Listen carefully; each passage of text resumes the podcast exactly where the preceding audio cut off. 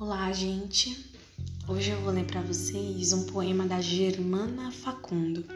Confesso que eu ainda não conhecia essa autora, mas o texto, o poema me me tocou demais. E eu espero que vocês gostem. E ele é o seguinte: Que saudades. Como pode alguém sentir saudades do que nunca houve? Como pode alguém sentir saudades do que nem viveu?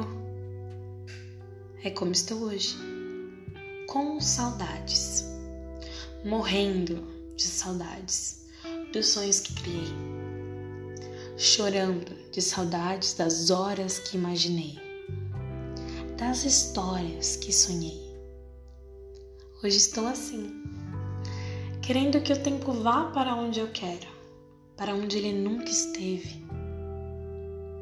Mas a saudade é tanta que me paralisa.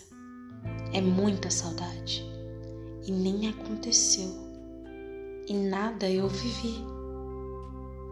Como se pode sentir saudades de uma época que não existiu? De fantasias e de promessas que nunca se concretizaram por quê? Sentir saudade de um futuro inventado, quando há um presente imenso para se viver. Mas não se manda no coração. O coração é pretensioso e quase sempre faz o que quer.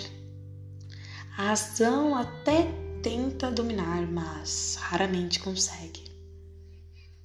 E por causa do coração a gente faz um monte de besteira e fica esperando, esperando, esperando que tudo volte a ser como antigamente.